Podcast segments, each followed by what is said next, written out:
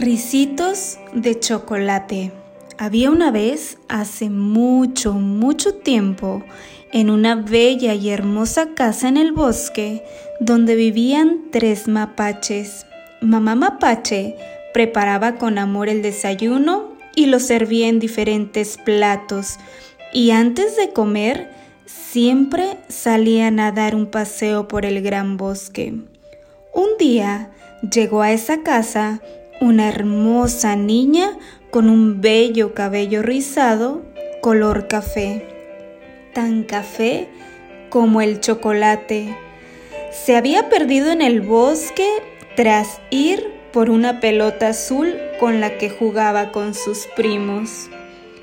Ricitos de chocolate, como la llamaban todo el mundo, como no vio a nadie en casa y vio la puerta abierta, entró. Lo primero que vio es que había tres sillones en el salón. Se sentó en cada uno de los sillones, pero ninguno de ellos le gustó. Y salió de esa habitación.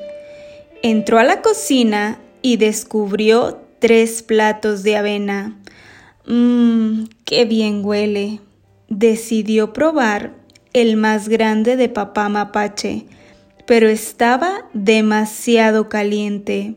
Probó el mediano de mamá mapache, pero estaba uy, muy salado y no le gustó.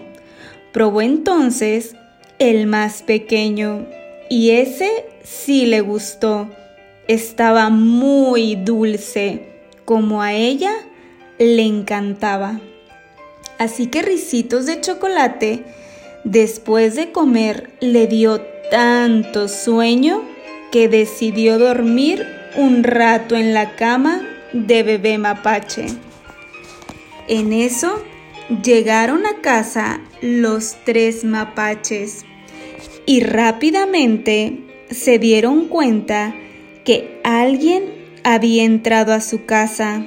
Buscaron por todas las habitaciones, y encontraron a Ricitos de Chocolate, quien despertó y se asustó al verlos. Ricitos se disculpó por entrar sin permiso y aprendió que siempre se deben respetar las cosas que no son nuestras.